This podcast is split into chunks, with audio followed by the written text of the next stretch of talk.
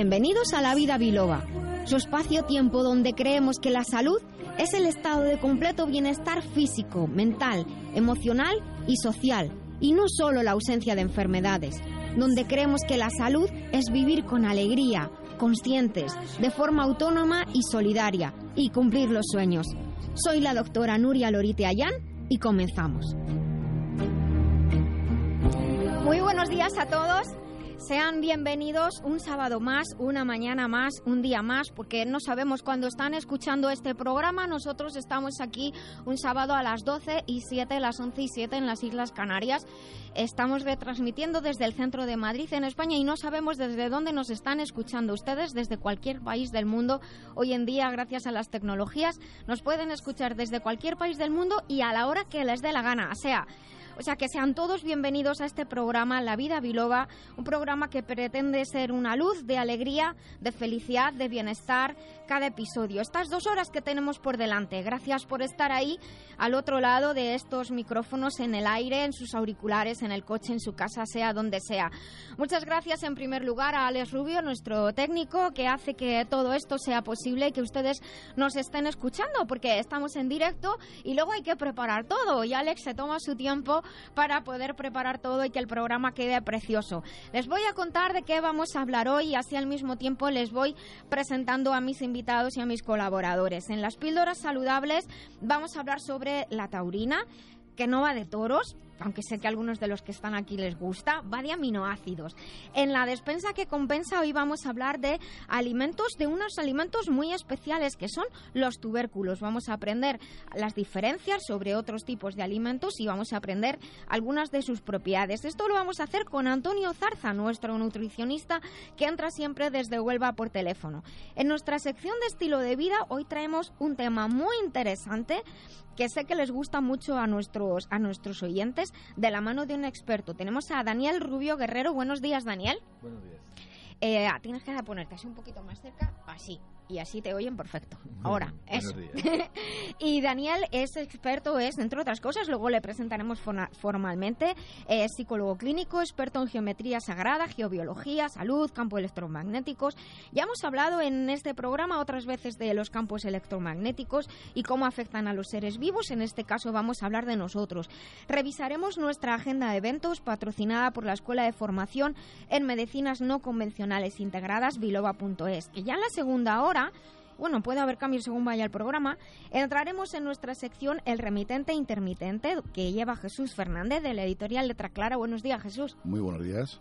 Y ya presento a doctor Benigno Horna, que está a su lado. Buenos días, Benigno. ¿Qué tal? Buenos días. Colaborador de nuestro programa, querido colaborador, que nos ha traído hoy como invitado al escritor Valentín, Valentín de Blas Santiuste. Buenos días, don Valentín. Buenos días. Pues nada, él dice que es la primera vez que, no tiene experiencia de esto de la radio, pues, pues a todo hay que se aprende en la vida, sea la edad que sea. Eh, les traemos también una entrevista muy especial sobre el cuidado de la piel y los factores de, protección, de protección solar. Y luego tendremos a nuestro Quisco Carmona, que también entra por teléfono desde, desde Fija, desde Sevilla, nuestro ingeniero del bienestar, que en esta ocasión pues no, nos va a hablar, nos va a dar algunos detalles sobre el, último ataque masivo que ha habido a, a grandes empresas y cómo nos afecta a nosotros los usuarios, que puede significar para los ciudadanos de, a pie. Simplemente decirles que estamos en Libertad FM, nos pueden escuchar en su dial, decirles a sus amigos que estamos en directo y todos los datos para entrar en el programa los tienen en lavidabiloba.com. Mil gracias a nuestros patrocinadores sin los cuales realmente este programa no podría realizarse. Y les digo que tenemos un teléfono de WhatsApp por si quieren enviar mensajes al 622 56 56 07. Gracias por compartir, difundir que estamos viviendo la vida biloba aquí en Libertad FM y seguimos con, mejor dicho, empezamos nuestro programa.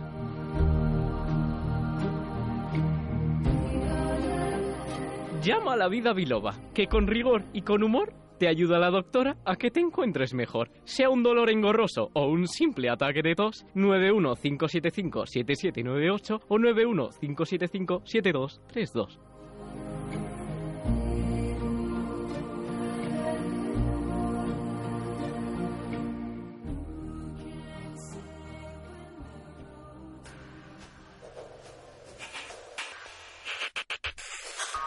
Bueno, pues estamos aquí en la vida biloba en nuestras píldoras saludables donde hablamos de algunos nutrientes o de algunas situaciones y aprendemos cómo podemos complementar nuestra dieta con algunas sustancias específicas que por otra parte la mayoría de ellas es que están dentro de nuestro cuerpo y es el ejemplo de la taurina.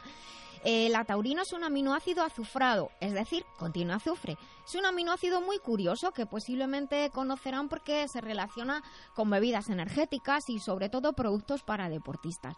Pero quizás lo que no saben tanto nuestros oyentes o aquellas personas incluso que utilizan estas bebidas energéticas con taurina es que la taurina se sintetiza en nuestro hígado a partir de dos aminoácidos y una vitamina, la cisteína y la metionina como aminoácidos y de la vitamina B6, tan importante para el sistema nervioso y para obtener energía.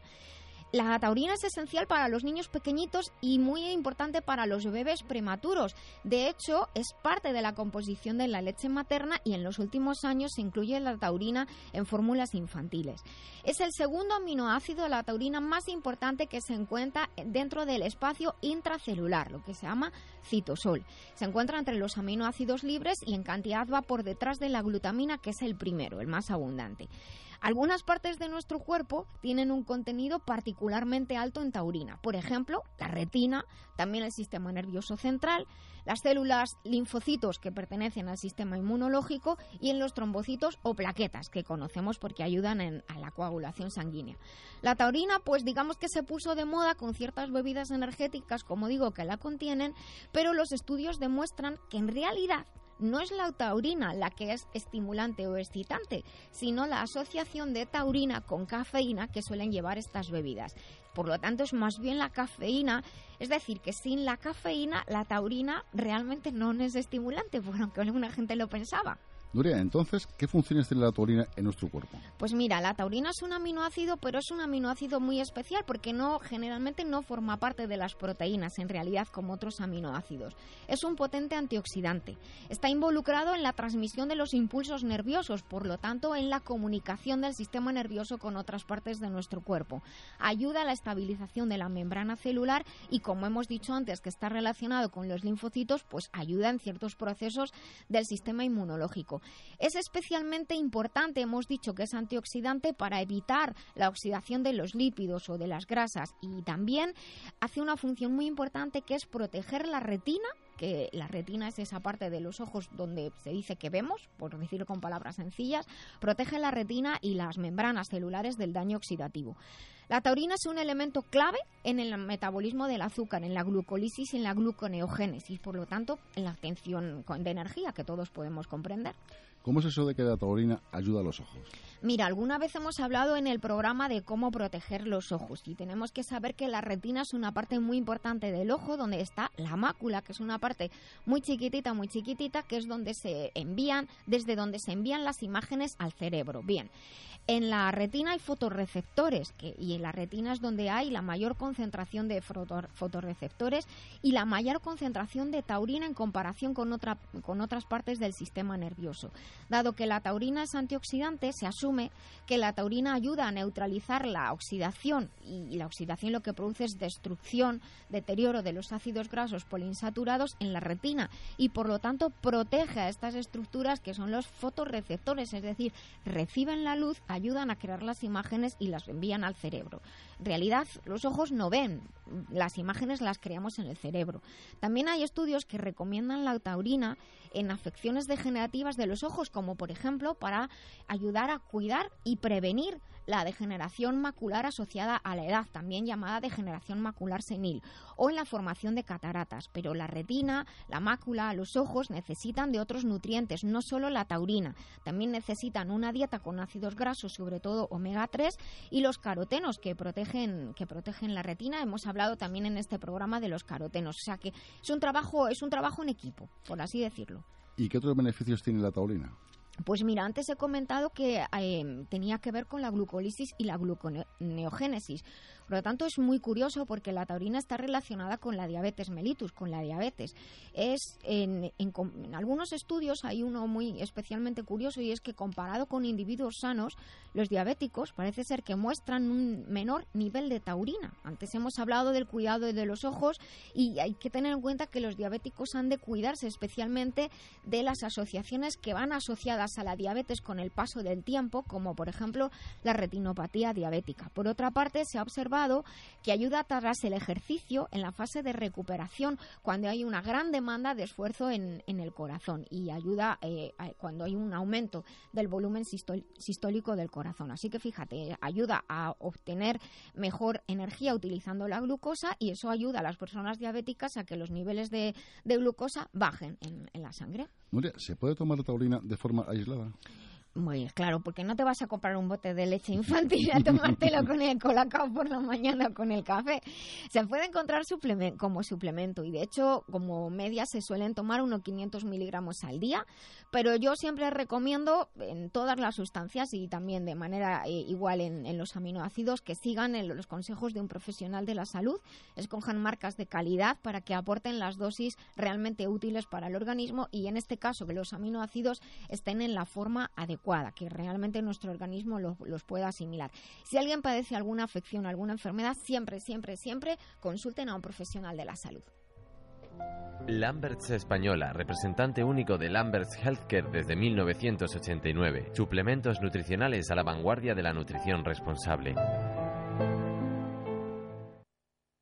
Espejito, espejito, ¿por qué me duele tanto el picecito? Pues yo qué sé, tío. Pregúntale a la doctora Lorite en La Vida Biloba en Libertad FM, los sábados de 12 a 2.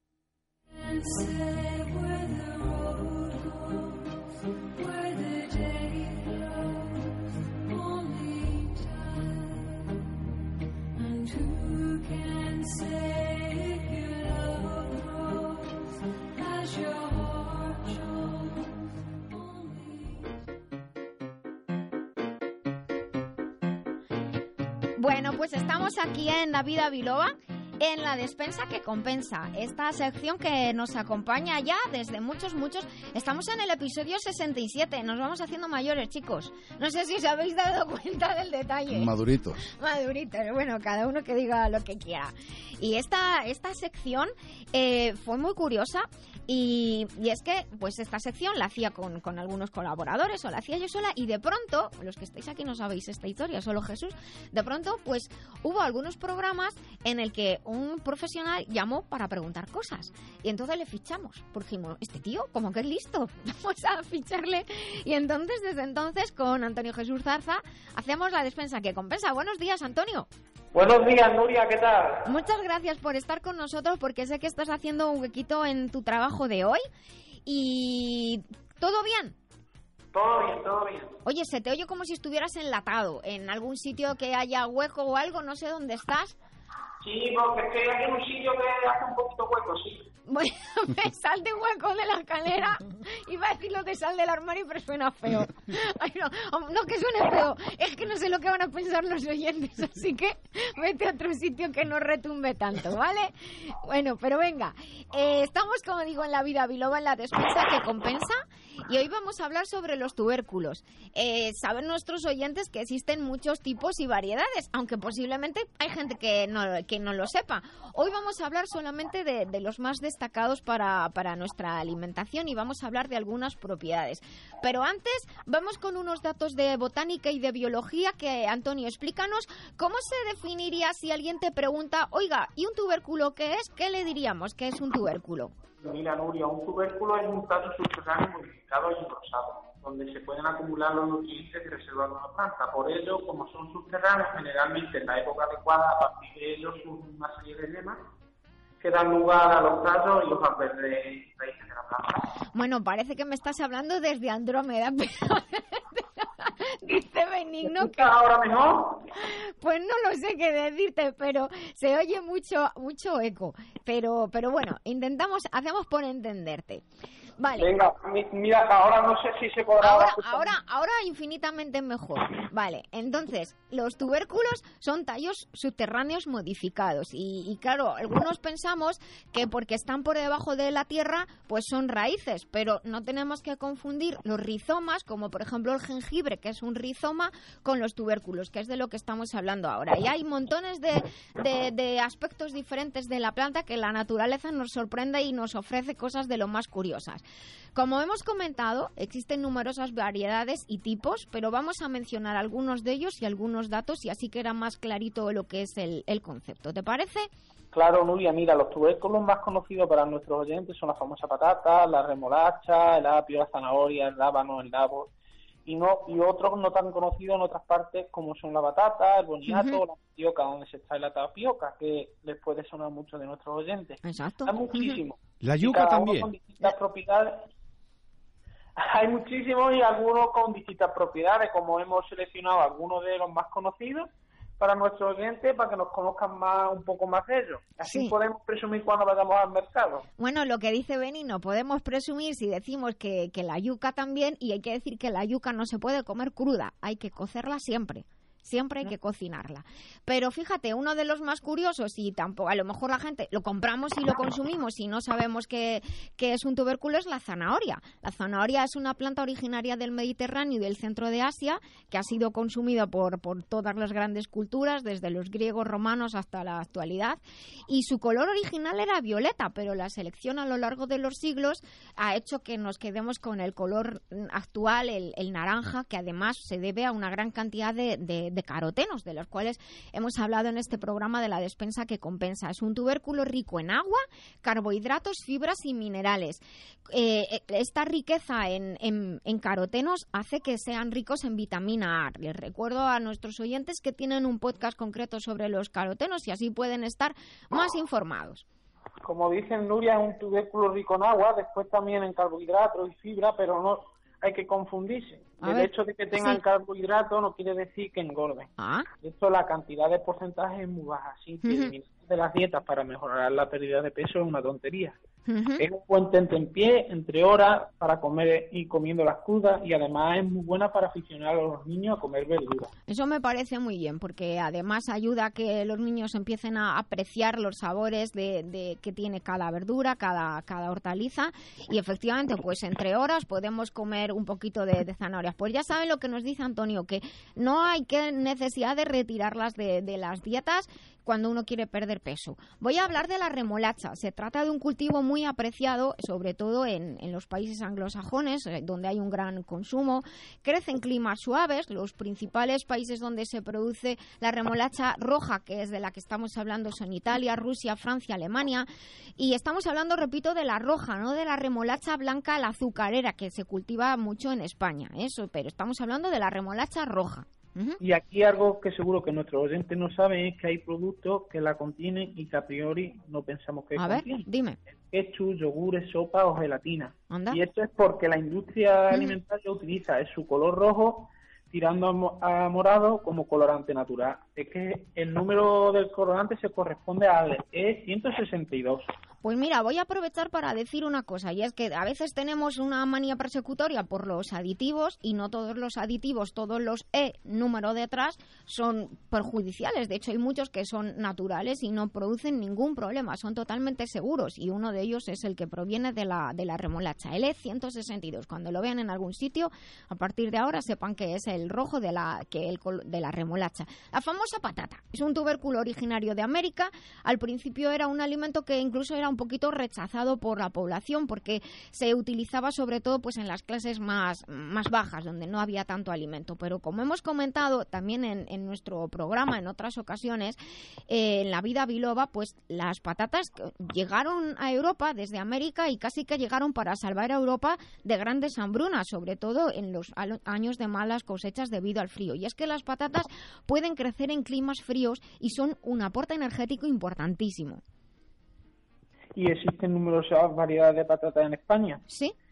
Eh, Sí, porque si lo- nuestros oyentes no lo saben, se pueden cultivar durante todo el Ah, año, por eso son, son tan socorridas y ninguna de ellas puede faltar nuestra despensa. Eso, efectivamente, tenemos distintos tipos según, según la época del año y también los tipos a veces y los tamaños pues son más propicias pues para comer eh, cocidas, para, para hacer fritas, cada para guarnición ya tenemos estas selecciones de patatas. Vamos a hablar de, de algunas de las propiedades de la patata. ¿Qué me Pues cuentas? Mira, mira, Nuria, la patata es un tubérculo que presenta una gran cantidad de agua, seguida de carbohidratos y también de nutrientes como la vitamina A, C, B6 y minerales como calcio, magnesio y hierro. Y vamos a romper un falso mito. A ver, no dime. engorda. no no engorda. engorda. Vaya, bueno, Su pues ya. su contenido calórico no es tan alto, 77 kilocalorías por 100 gramos, mucho menos que un yogur Pues- convencional que podemos encontrar en el mercado. Pues efectivamente, mucho menos, que son como unos 120 calorías. Mm, Pues y, sí, sí. Y esto, es- y esto va por las famosas dietas milagro. Tomar, Ah. en un- tomar patata en un plato no impide que vayas a, que no, no impide que no vayas a bajar de peso. Pero eso sí, hay que consumirlas con moderación y depende de cómo se consuma. Si Claro, se toman todo.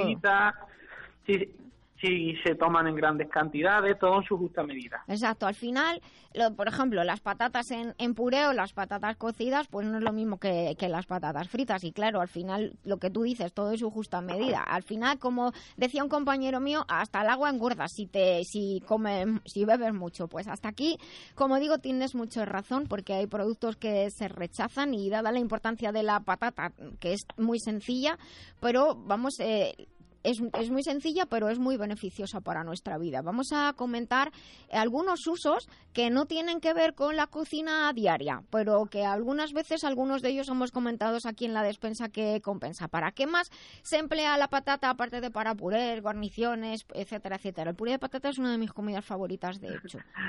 Pues mira, Nuria, para fabricar bebidas alcohólicas como el famoso vodka, que ya nuestros oyentes nos escucharán en podcasts anteriores y en capítulos anteriores. En los También licores, efectivamente.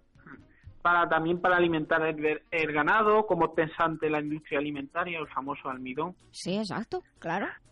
Y en cosmética o para hacer adhesivos, para hacer papel, bolsas, etcétera.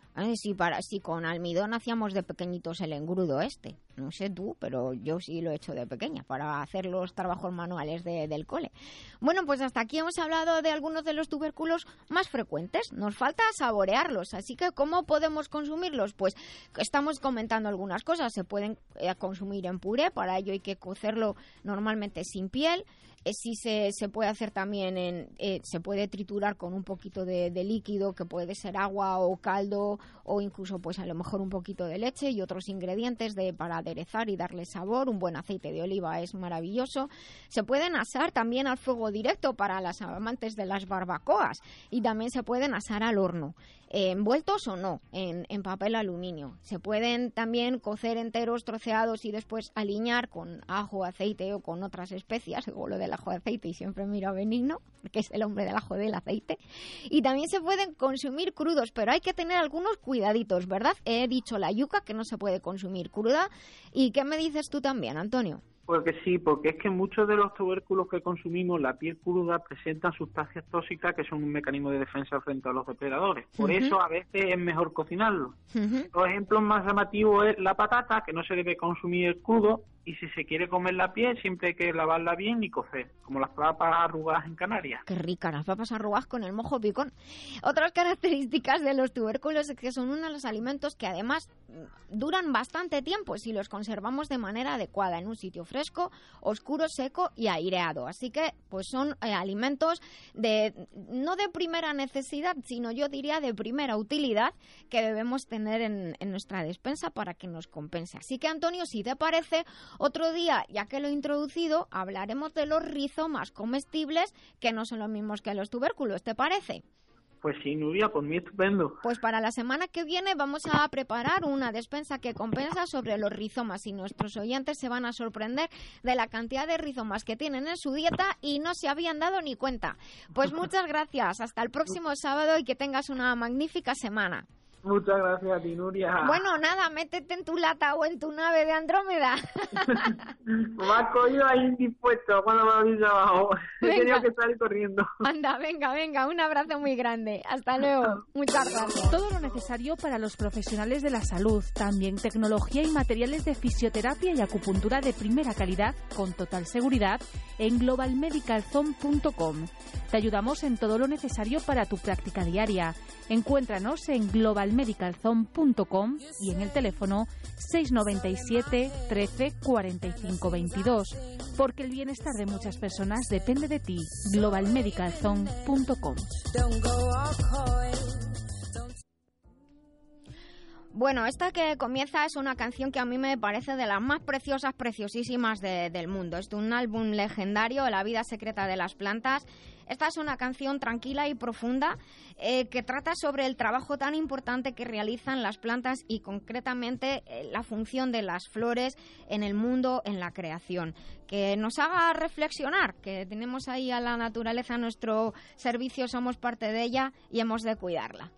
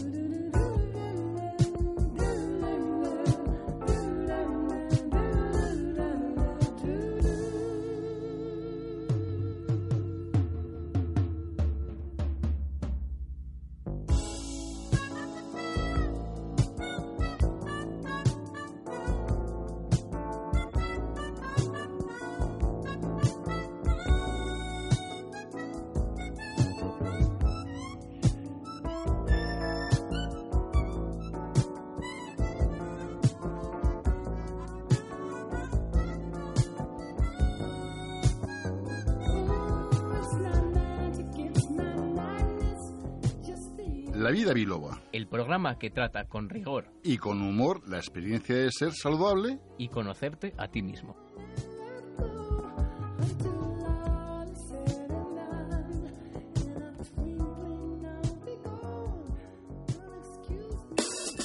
Necesario para los profesionales de la salud, también tecnología y materiales de fisioterapia y acupuntura de primera calidad con total seguridad en globalmedicalzone.com.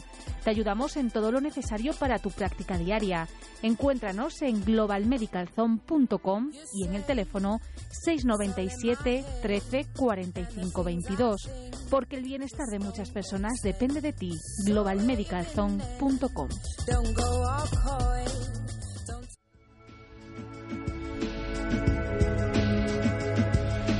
Bueno, pues continuamos aquí en esta mañana en, en La Vida Biloba y estamos en la sección de estilo de vida, una sección que dedicamos a, a tratar de temas diversos que se relacionan pues con el bienestar, con, con la salud y en definitiva con la felicidad, porque si algo pretende este programa es llevar felicidad y hay muchas cosas en la vida, muchas circunstancias, muchas vivencias que nos ayudan a ser más felices. Iba a decir estar un poquito menos mal. Me vais a permitir la licencia de decir un poquito menos mal porque hay momentos, buenos días Daniel, en los que uno Buenos se siente días. en la más absoluta de las miserias y estar un poquito menos mal ya es estar mejor. Efectivamente. ¿no? Bueno, pues Totalmente. entonces eh, les presento formalmente a Daniel Rubio, eh, Rubio Guerrero. Él es eh, psicólogo clínico, investigador desde hace muchos años en geobiología y en salud y es experto en lugares sagrados y además llevas haciendo formación respecto a estos temas que lo sé yo hace muchos años. Sí, sí, así es. Bueno, la palabra experto siempre me ha parecido un poco pretenciosa, que me la ponen así... Bueno, pero eh, Para mí es investigador. porque- investigador, pero llega un momento en que el investigador ya es experto y sigue investigando. Sí, bueno. No dejamos de ser expertos si tú... cos- Bueno, aquí tenemos también a Benino. Buenos días, Benino. ¿Qué tal? Buenos días. La ¿Qué palabra va? experto realmente quiere decir que estás en continuo movimiento. Claro, es la- movimiento. Eh, se estás alimentando. La palabra expertise, esa es lo que habla de la experiencia, es como una mezcla de, de investigación y de experiencia. Claro, ¿no? porque lo importante Ah, no es lo que te bueno. pasó, lo importante es lo que haces con lo que te pasó, que eso es lo que se produce en la experiencia. Bueno, pues la palabra experto a Ah, partir muy de bien, ahora eh. la tienes que utilizar. Sí, Claro, sí, ya, yo con doy en esta la universidad aclaración el ya... experto Con esta terapia. aclaración ya. Perfecta. De todas- Muchas gracias. Doy en la universidad el experto en terapia integral MHRP, Claro. que aparte es mi propia estrategia de investigación. Entonces, la palabra experto tiene esa, esa con- eh, connotación, que es autoalimentación también. Bueno, lo que pasa es que a veces pues la, la, la vemos desde la humildad y decimos, "Bueno, experto, no- uno no es experto en, nada en muchas por muchos años que pasen, ¿no? Sobre todo el que tiene mentalidad de seguir aprendiendo y seguir investigando, lo cual para mí es, es muy, muy, muy loable, ¿no? Yo creo que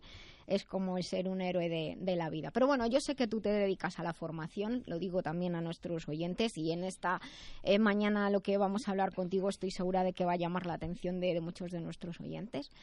Y, sé que, que- eres investigador, voy a utilizar tu palabra, en lugares sagrados, en geometría sagrada, eh, en radiestesia. Y, y dime una cosa, o cuéntanos a los que te están, a todos los que te están escuchando. ¿Hay algo en común? Que sé que es- esta pregunta es difícil. Y no te la he contado que te la iba a hacer mientras veníamos para. ¿Qué tienen en común esos lugares que consideramos sagrados? ¿Qué dirías que tienen en común? Eh, bueno, realmente hay una hay una cuestión que es impresionante y fantástica porque si, si podemos pensar los lugares sagrados de toda la humanidad. Sí, porque no estamos hablando de lugares sagrados, digamos, religiosos, sino... totalmente eh, eh, pu- pueden coincidir en distintas son diferentes culturas, pueden coincidir con estructuras religiosas de épocas en el cristianismo, por ejemplo, con estas iglesias románicas, góticas, pero eh, imagínate en el mundo celta y anterior al mundo celta con, con los grandes círculos de piedra, o si pensamos en Chichen Itza, en, en Egipto, si pensamos en el Tíbet, hay una cosa que es impresionante y es totalmente común a toda la humanidad. Hay un saber único detrás que es el mismo.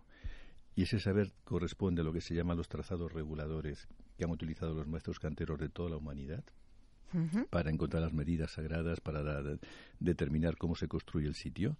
Y luego, allí hasta donde conocemos del mundo de la geobiología, eh, las características, cuando un lugar sagrado está funcionando, eh, eh, porque algunos ya no funcionan desgraciadamente, pero cuando funciona, las características que nos enseña la geobiología son exactamente las mismas en todos los lugares. Y voy a hacer un... Me has, has removido algo en mi cerebro. Cuando un lugar deja de funcionar, ¿eso tiene que ver porque han pasado muchos años y la energía de la Tierra cambia? No, aunque estamos en un momento presente que es muy particular en relación a lo que estás diciendo. ¿eh? Pero en realidad eh, yo utilizo mucho en los cursos la metáfora que me gustó mucho de, de Jabon Ben, donde él compara un lugar sagrado con, con un motor magnético. Él dice, tiene que estar el estator, la- lo que sostiene el motor, ¿no? la carcasa, que es el- la estructura del edificio, de la iglesia o del templo, con su polaridad, con sus medidas sagradas, etcétera. No nos alargamos. Tiene que estar la, la corriente, tú tienes que enchufar el motor y tiene que llegar la corriente. ¿vale? Esa corriente viene determinada por una serie de elementos estructurales que preparan los maestros canteros, que tiene que ver con el agua subterránea fundamentalmente. Ellos eran grandes expertos en, en reconducir las aguas subterráneas y con lo que se llama la corriente telúrica o la corriente del dragón, que es uno de los símbolos que vamos a ver en, en todo el planeta, eh, serpiente y dragón en relación a las corrientes telúricas. Si no existen estos dos elementos, no hay lugar sagrado. ¿no? Y luego hay otro tercer elemento que es el rotor, lo que gira, la pieza que está girando en el motor. Vale, esa tercera pieza lo, lo da la conciencia del ser humano porque los lugares sagrados fueron hechos fundamentalmente para andar en ellos. Los bancos son un invento moderno, nuestras iglesias, por ejemplo, nuestras iglesias románicas y góticas, los bancos son un invento moderno. ¿Qué bancos? Los bancos para sentarse. Ah, vale. Los bancos. No, no digo los bancos Se de dinero. había ido la cabeza. Vale, vale. Eh, Eran para, para poder andar porque la conciencia con la que se desplaza mm, el- la, la- la persona o el grupo de personas es lo que empieza a movilizar toda la, la estructura energética del lugar.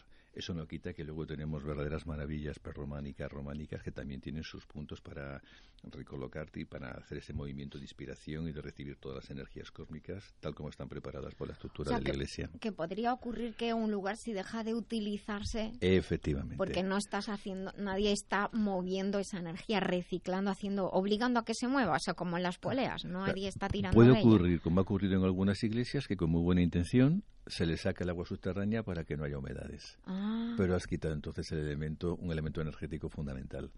Puede ocurrir que haya habido movimientos y que se hacen reformas en las iglesias donde cambias estructuras de número, de medida, de polaridad de pies y demás y comienza a haber problemas.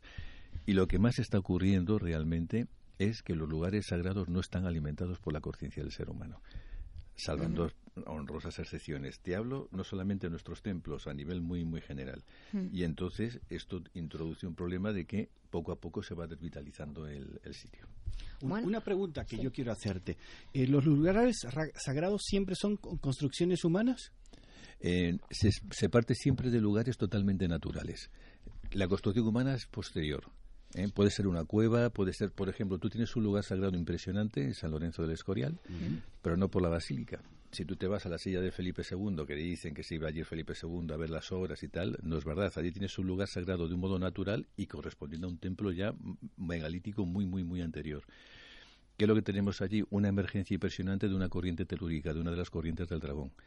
Y entonces está ya en plena naturaleza. Y eso ya, ya se puede considerar un lugar sagrado. Otra cosa es como a partir de ahí se van construyendo, se coloca el menir, se coloca el dolmen, se coloca la pequeña ermita, se- según cada cultura, se coloca luego la iglesia, el templo y cómo va creciendo hasta... Y dada la importancia de que tenga lugar, eso se termina convirtiendo, por ejemplo, pues en una gran catedral, ¿no? Como Santiago de Compostela, que es un lugar impresionante. Justo iba por ahí. El camino de Santiago está construido eh, en sitios, eh, eh, cantidad- pasas por cantidad de sitios sagrados. Totalmente, totalmente. Va- vas a pasar por, por muchos lugares donde tienes pequeñas ermitas, pequeñas iglesias eh, o lugares más grandes. Fíjate, por ejemplo, Villa Alcázar de Sirga, en Palencia, que es una iglesia enorme que está en medio del camino de Santiago. ¿no? Dices, ¿qué hace aquí este templo? Sobre todo si tenemos en cuenta que, que el terremoto de Lisboa asoló a su- toda la zona, eh, quedó totalmente asolada y fue el único templo que quedó en pie. Ah, sí. Y el pueblo estaba a tres kilómetros al lado de la ermita y como fue el único lugar que quedó en pie, las casas se comenzaron a rehacer al lado de, de la iglesia, ¿no? Y dices, ¿qué hace aquí este templo en medio de la tierra de campos tan impresionantes? Bueno, es un templo que tiene cuatro, cuatro grandes corrientes del dragón que pasan por el lugar y determinan la, la- la- estructura energética del sitio. Y era el lugar donde se formaban los templarios en aquella época, ¿eh? cuando en la península ibérica, no Castilla-León era te- te- tenía el poderío que tenía en aquel momento. Una pregunta, Daniel. Eh, estás hablando de, de- de los templarios, de, es- de estos cambios de, de este lugar tan. de la gente que cambia sus casas. Y, y la pregunta que se me viene a la cabeza, y seguramente muchos oyentes estarán pensando: la energía de estos lugares. Todo el mundo es capaz de sentirla, se aprende a sentirla, hay que tener algún don especial. Se puede educar, pero vamos a ver, todos tenemos la capacidad sensitiva para poder hacerlo. De hecho, no es una cosa que haya que aprender. Lo que tenemos que hacer es desaprender las cosas que de modo natural nos impiden captar eso. Pero absolutamente cualquier persona, si tenemos glándula pineal, tenemos glándulas supra- suprarrenales, tenemos la capacidad de, hacer la captación energética de cualquier energía. Es por eso que hay lugares en los que te encuentras especialmente bien Efectivamente. y otros fatal. Y otros fatal. Ya, pero también hay otro sitio, el, el- el más terrible que yo he visto es Tulsek. Es un centro de exterminio en Camboya. O sea, realmente entrar en ese lugar sin saber dónde ibas ya sentías absolutamente, yo te hablo todos, ¿eh? O sea, Sí, todos. sí, sí, sí, no era era tan fuerte la sensación que había porque estaban pues como 10.000 cabezas humanas cortadas y realmente aquello sí que se sentía. O sea, la pregunta es, ¿se puede llegar a un sitio que, que, que como este de Tulsec a hacerlo sagrado o tendría que tener las condiciones como dices Uf, de la corriente del dragón? Tendría que tener todas esas condiciones. Lo que pasa que tú estás hablando también de un fenómeno, yo lo he conocido muy bien cuando conocí la puerta de los esclavos en Benín, en África, por donde salían todos los esclavos que iban para América. Era una densidad en el aire que la podías cortar prácticamente, es decir, el sufrimiento de miles y miles y miles y, millones de personas que han pasado por allí a lo largo de, de años eh, se mascaba en el aire. Además les hacían creer que, que si ellos eh, se intentaban escapar, entonces su alma no podría volver a, A su tierra. a- a su tierra cuando morían, entonces no podrían ir hacia la luz. Y con esas creencias iban, iban, entonces es un sufrimiento que se queda, pero eso para mí es una impregnación que queda en el aire, en, el- en la trama etérica del lugar, en este caso de sufrimiento. En ciertos lugares sagrados también nos podemos encontrar todo lo contrario, cuando hay un lugar que es muy luminoso y ha estado alimentado por la conciencia, por la belleza, por la armonía, lo que no siempre tampoco es así. Yo tengo una pregunta porque mm, yo- uno de mis viajes fue a lo que es a Israel y estuve en dos sitios muy especiales que fue el Huerto de los Olivos y lo que es el Santo Sepulcro. Yo me di cuenta que en el Santo Sepulcro mucha gente mm, se desvanecía, incluso se desmayaba. ¿Esa energía es psicológica o es real, eh, Daniel? Eh, habría, habría que verlo. Si es psicológica, ya es real. Aunque sea psicológica, ya es real. ¿eh? Por- No, para esa persona es real. eh, puesto que, el- puesto que tiene su efecto. Pero son energías que son tremendamente medibles. Lo que pasa eh, que entran en interacción con cada una de las personas. Efectivamente, por ahí voy. ¿eh?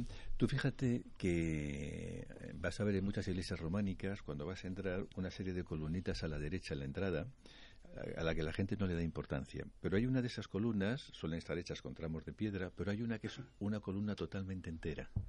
Tiene, es, es casi como una nota de, música. si- de hecho, si tú le das a la piedra con un objeto metálico, sale una nota. Esa columna está pensada para que cuando vamos a entrar en el templo, la toquemos para podernos centrar y poner en armonía con las energías que hay en el lugar. Porque si no, puede haber una diferencia de potencial, aunque hablamos de, de componentes eléctricos de muy bajo voltaje, de corriente continua, evidentemente, pero hay una diferencia de potencial que puede producir muchos problemas. Y de hecho yo he visto personas en algunos lugares, es un tema que avisamos rápidamente, eh, que pueden vomitar, que pueden, que pueden tener dificultades, que pueden aparecer. ¿no?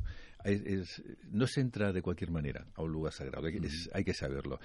Otra cosa luego ya son los efectos que se vayan produciendo pues por los temas de la fe, de, que- de cada religión, de cada cultura que están ahí, por los temas de las creencias, eh, bueno, los temas en contacto que pueda tener cada uno. Pero yo creo que todo va sumando. ¿no? Y ya se mueve otro, otra información. Sí, fue- es curioso, fíjate, hablando del Escorial, mm, yo hice un libro que se llama El Alcalde del Carria, y según parece ser, a través de los templarios, en Burgo, desde Burgo de Osma, Brihuega, hasta el Escorial, hay una especie de vínculo que es curioso. No sé si conoces algo del tema ese. Pero conozco una cosita.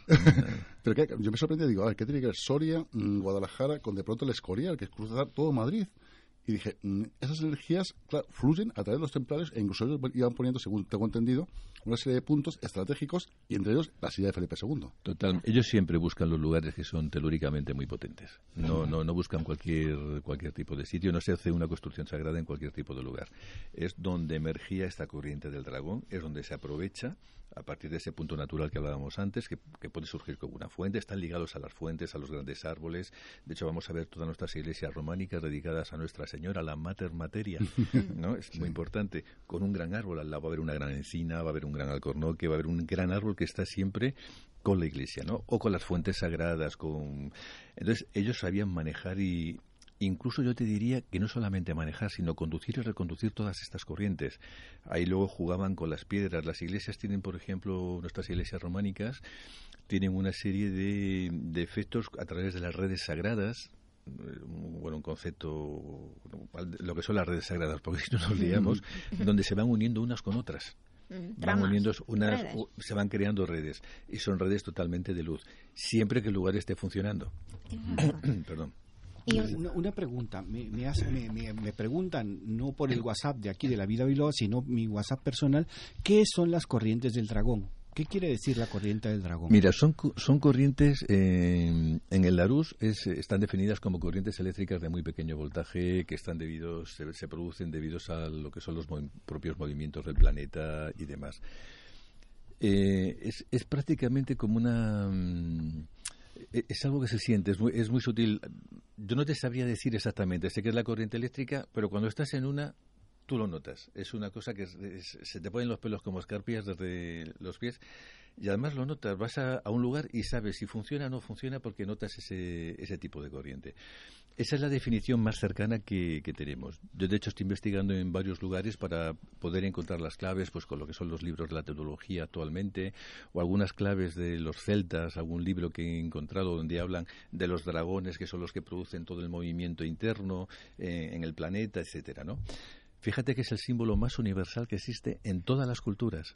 Bueno, El- eh, veníamos hablando y lo, simplemente introducirlo. El, el dragón eh, se asocia con el rey del cielo y el viento. Y el Mm. agua y el viento es el feng shui. Las palabras corresponden al feng shui en, otra en otras culturas. en otras culturas, En otras totalmente. culturas. Y una eh, algo que te quería comentar y, y hablas de, de los maestros constructores. A día de hoy, ¿existen estos Sí, sí, maestros? sí, sí, Porque to- totalmente. Sí, sí que existen los maestros constructores. ¿eh? Yo les llamo constructores de eternidad. A mí me parece que son que las cosas que han hecho han estado ahí para todos nosotros, eh, se hicieron en su tiempo, las podemos seguir utilizando y sobre todo aprendiendo en los tiempos que tenemos tan presentes, tan tan delicados. Y, y se, se- por ejemplo, si alguien quiere construirse una casa o eh, cuidar su casa, existen estas personas, a lo mejor son arquitectos hoy en día que tengan esta, esta formación e información tan Yo eh, valiosa, porque esto además repercute en nuestra salud, por lo menos en San Lorenzo del Escorial, una de las cosas que he observado en los últimos años que ocurre es que es verdad que la energía telúrica ahí es muy potente, tanto que activa eh, si una persona está bien puede estar mejor, pero si está mal, hay personas que, que hay partes de, de ellas que, que se, se activan y hay que tener cuidado, amplifica, por así decirlo. Totalmente. Yo siempre digo que nosotros, por el hecho de vivir, eh, tenemos nuestra ración de dolor de existir, que no hay nadie que no la tenga. Que no vivimos en un universo dual y tenemos nuestra historia, nuestras dificultades, lo que tenemos que superar, etcétera. De repente estamos en un lugar eh, donde estamos, dormimos, descansamos, reposamos, es decir, cuando el cuerpo está en estado de reposo, que suele ser la tercera parte de nuestra vida, más o menos, Más o dependiendo menos. de las de, de particularidades de cada uno, donde si tú reposas, te regeneras, tú te levantas nuevo al día siguiente cuando el sol ha renovado todas las energías del lugar y del día y afrontas todas las dificultades y los retos como retos, como cosas a, a seguir viviendo, etcétera. Pero si tú estás en un lugar que no se dan esas características, que, que por una mala suerte estás durmiendo sobre varias corrientes de agua subterránea, puede haber chimeneas cromotelúricas, concentración de redes, además de los, de los efectos de los materiales, campos eléctricos Ujú. que has nombrado, electromagnéticos, microondas, etcétera. Y hay tu cuerpo se tiene que estar defendiendo cuando estás durmiendo, que es cuando se tiene que regenerar de todo eso, entonces tenemos un problema bastante serio, un factor de riesgo para la salud, también dependiendo de, de las características de cada persona, eh, ya a corto, a medio o a largo plazo, que, que- que está relacionado con muchos problemas de salud. Ujú. Daniel, yo tengo una pregunta. ¿Los tendidos eléctricos famosos estos que realmente influyen sobre los seres humanos? ¿Los, perdón? Los, los están- tendidos eléctricos estos que están, lo que es sobre, Alta sobre- tensión. efectivamente, ¿esos influyen sobre la energía positiva o negativa? Vamos a ver, el, el tema de la electricidad es un tema que es, que es muy, muy interesante. Eh, hoy día, por ejemplo, se puede hacer soldadura de huesos con aparatos donde se trabaja con electricidad, con temas magnéticos, cuando se estudia la intensidad magnética, el momento eh, y el tiempo de que le viene bien al hueso a una persona. Los rusos, ellos tenían perfectamente delimitados y fueron los que iban por delante en el tema de la investigación electromagnética, cuando eh, ellos se dedicaban a bombardear la embajada de, los americanos en Moscú en los años 60 con campos electromagnéticos. Y esto obligó, según está documentado, a poder investigar todo ese tema. Ellos tenían una legislación que sigue siendo la más eh, estricta con el tiempo, podían decir hasta el tiempo que podían estar un tractor debajo de una línea de alta tensión y demás. En principio, eh, aunque el- hace poco se leía por ahí que, que no Que no tenía que no tenía efectos, Mm. etcétera, hay el suficiente número de investigaciones como para saber que, que pueden afectar muchísimo a la salud. Una pregunta. Has dicho, el tiempo que le viene bien al hueso para ser soldado. Sí. Por favor, explícanoslo. No, eh, en- es que lo he dicho todo así muy rápido. No, eh, se puede soldar un hueso cuando un hueso se ha partido, se suelda, tú lo dejas, le, se le pone la escayola y demás, pero hoy día se utiliza en rehabilitación en algunos hospitales estructuras que producen una serie de campos magnéticos donde se estudia y eso acelera perfectamente la soldadura del hueso sin ningún problema. Sí, pero no tienes que mirar la luna y demás, porque antes hablábamos con Jesús, que es el, el- el- el dueño de, bueno, el, el que promueve el calendario zaragozano. Que hace el estábamos calendario hablando, zaragozano. que hace el calendario zaragozano, lo importante, porque en mi país, Panamá, todos ven en los calendarios como el zaragozano para saber cuándo cultivar, cuándo eh, curar al ganado, cuándo sembrar. O sea, eh, por eso me quedó, me quedó lo del hueso, y es que los huesos tienen tiempo. Ahora ya me lo has explicado. No, con el, con el campo electromagnético que se le da que le hace falta. Menos o más podría ser delicado. Daniel, una pregunta. ¿La influencia de la Luna, hablando del calendario zaragozano, influye sobre las energías? Totalmente. Bueno, Tú tienes eh, simplemente, en cuanto tú tienes la luna llena, los pozos han subido, Sí. han subido Pues- el- los niveles freáticos. Eh, los, los troncos, cuando se llevaban los troncos por los ríos, se tenía que hacer cuando estaba en la capa freática. Lo haces en luna nueva y baja totalmente la capa freática, ¿no? Sabemos, por ejemplo, que no conviene hacer una, sepa- una operación que pueda tener riesgo de, de que salga mucha sangre pues cuando la luna está creciente. Sabemos que si queremos hacer un ayuno, por ejemplo, para depurar que sea duradero, es mejor hacerlo en luna menguante, para que sea más suave y los efectos sean muy duraderos. Bueno, la- la- es- está visto. Hay montones de ciclos asociados a. Antropológicamente a la luna. todas las culturas sí. pensamos lo mismo, o sea, porque realmente en, en las culturas que yo he estado, ahí cuando hay luna, o sea, cuando cuando está creciendo la luna es cuando tienes que sembrar. Cuando tienes que recoger, cuando tienes que talar los árboles es cuando baja la luna. Totalmente, así no sufren además. ¿no? Yo me acuerdo una anécdota con una persona que le hizo un estudio en su casa ahí cerca de Aranda del Duero que, que me encantó, porque era un agricultor, ¿no? Y, él me decía, pues esto de la luna es verdad. Y digo, ¿cómo que es verdad? Digo, porque mi padre me decía estas cosas, pero yo pensaba que eran tonterías y al final lo he tenido que comprobar por mí mismo que cuando se hace, claro, tú, si tú cortas un árbol cuando está la luna llena y tienes toda la savia totalmente ascendiendo, esa madera va a secar muy mal y se va a llenar de xilófagos. porque, porque está toda la savia en la madera. Es que tiene, tiene su lógica. Cuando se va toda la savia para abajo a las raíces, es un momento estupendo para cortar el árbol. Ah, Eso sin entrar en connotaciones además más vitales, más bellas de cuidar al árbol cuando estamos haciendo, Sí, cuidar lo que es el mundo, hacer las cosas lo mejor posible para todos. Efectivamente. Estamos todos relacionados, nos va quedando ya muy poquito tiempo y me he apuntado aquí algunas cosas que lo que yo creo que voy a hacer es invitarte a que vengas otro día porque hay algo que a mí también me, me fascina de todo el tema de, de- de la construcción. Me gustaría que un día nos hablaras de, pues has hablado del románico, del gótico y de los sólidos, de los sólidos platónicos, porque yo imagino que toda la geometría sagrada tiene, tiene que ver con eso. La geometría es la geometría es fundamental. Nosotros podemos si nosotros tuviéramos este mismo edificio en el que estamos estuviera hecho con las medidas sagradas del lugar, Ujú. si estuviera hecho con con las formas, etcétera, adecuadas del lugar, estaríamos en un edificio totalmente diferente y sería muy similar. Bueno, pues tenemos que ir eh, terminando en esta primera hora. Ya hablaremos. Te mereces este aplauso, efectivamente, aquí de todos. Y sigan con nosotros. Vamos a las noticias. Eh, invitaremos a, a- a Daniel Rubio otro día que, que venga con nosotros y nos siga contando muchas más de estas cosas interesantísimas. Pero di, por favor, tu web para que te puedan encontrar. Es terraorea.com. terraaurea.com. De todas maneras, lo subiremos a nuestro Facebook de La Vida Biloba para que lo puedan tener. Sigan con nosotros después de las noticias. Hasta ahora.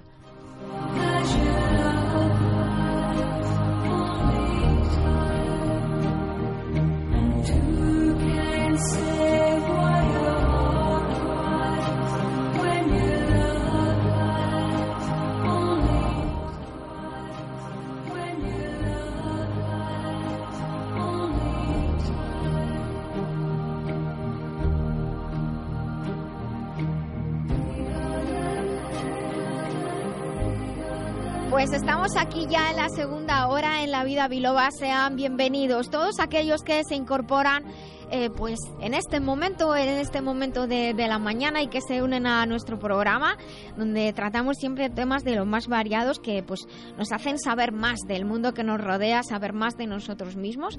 Yo soy una fiel defensora de que por lo menos conociendo, pues llevamos la vida eh, muchísimo mejor. Y muchas gracias a todos los que continúan con nosotros desde que hemos empezado hace una hora. Y ahora vamos a comenzar esta segunda hora con las secciones que, que corresponden, el remitente, intermitente, tecnología, sus consultas que nos llegan desde la web lavidabiloba.com. Y les recordamos que estamos en Facebook y en Twitter, nos llamamos La Vida Biloba. Y no se me puede olvidar decir que tenemos una lista de reproducción en Spotify con la música que ponemos, el programa, la música del programa La Vida Biloba. Antes me salté los eventos porque estábamos hablando con Daniel, era todo tan, tan interesante. Y lo único que quería decirles es que eh, está disponible eh, la web, que, que, bueno, me voy a echar aquí la flor. La web es nurialoriteayan.com, nurialoriteayan.com. Ahí hay un montón de, de, actividades, el blog en el que pueden participar y es otra manera de, de estar comunicados. Así que vamos a continuar la vida biloba en esta mañana y vamos a continuar con una de las secciones más apreciadas por los oyentes.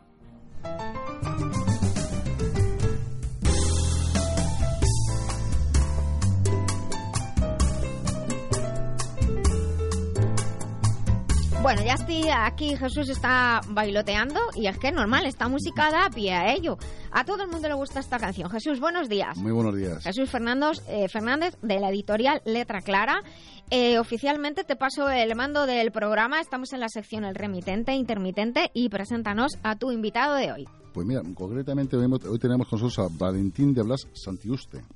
Buenos días, Valentín. Buenos días. Eso, hacer que sea el micrófono a usted en vez de usted al micrófono, que será más fácil, que esté cómodo. Mira, hablando de energías, es curioso porque él es natural de Navafría, un lugar que conozco muy bien porque yo de crío tuve una serie de problemas de salud y me tuve que tirar tres meses allí.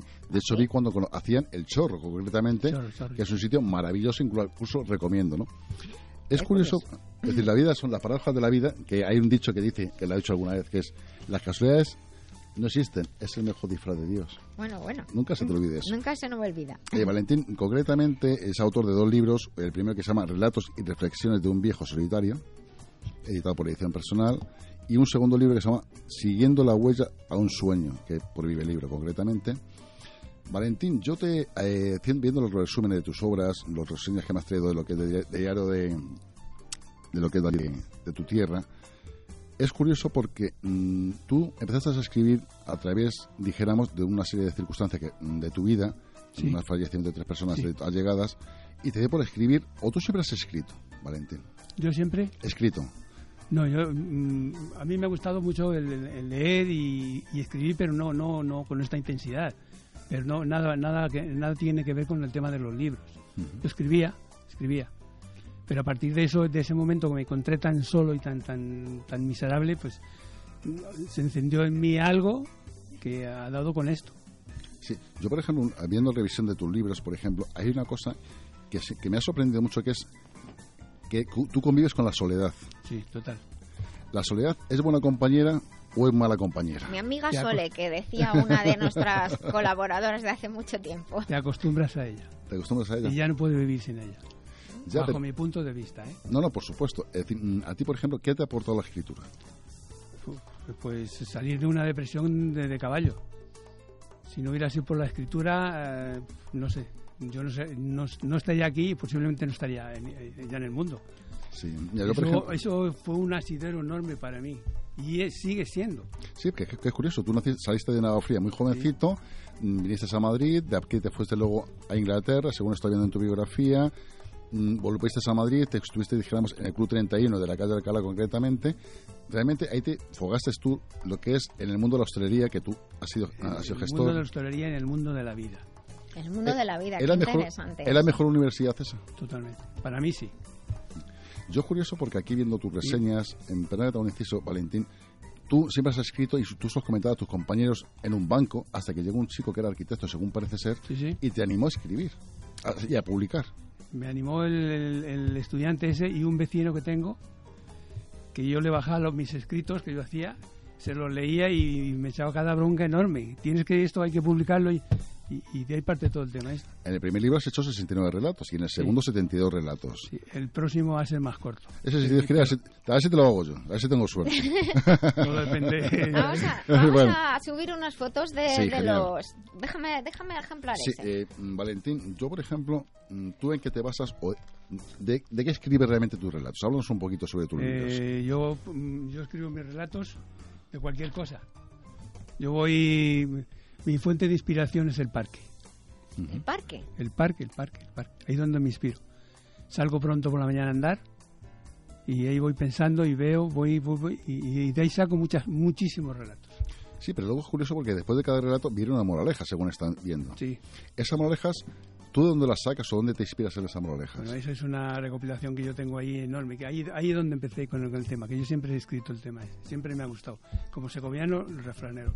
Supuesto. Bueno, el refrán, que es curioso, haciendo el refranes, hoy ha venido una noticia en la agencia EFE que decía que los panaderos se han puesto en huelga porque quieren que quiten del refranero de pan con pan comida de tontos. Sí, sí, Pero eso tenía, eso tenía su razón, era que nos preparaban el bocata de pequeño y tú decías, lo de dentro no me gusta. Y entonces tu madre Claro, te claro, decía, pan con pan, comida de tontos, Sí. para que te comieras lo de Claro. dentro del Pues lo- bocata. pues Vamos, por lo menos en mi casa. Claro, claro, eso es una suerte el haberlo tenido. Claro, claro. Claro, porque yo eso no lo tenía. No tenía ni pan ni, bo- ni lo de dentro.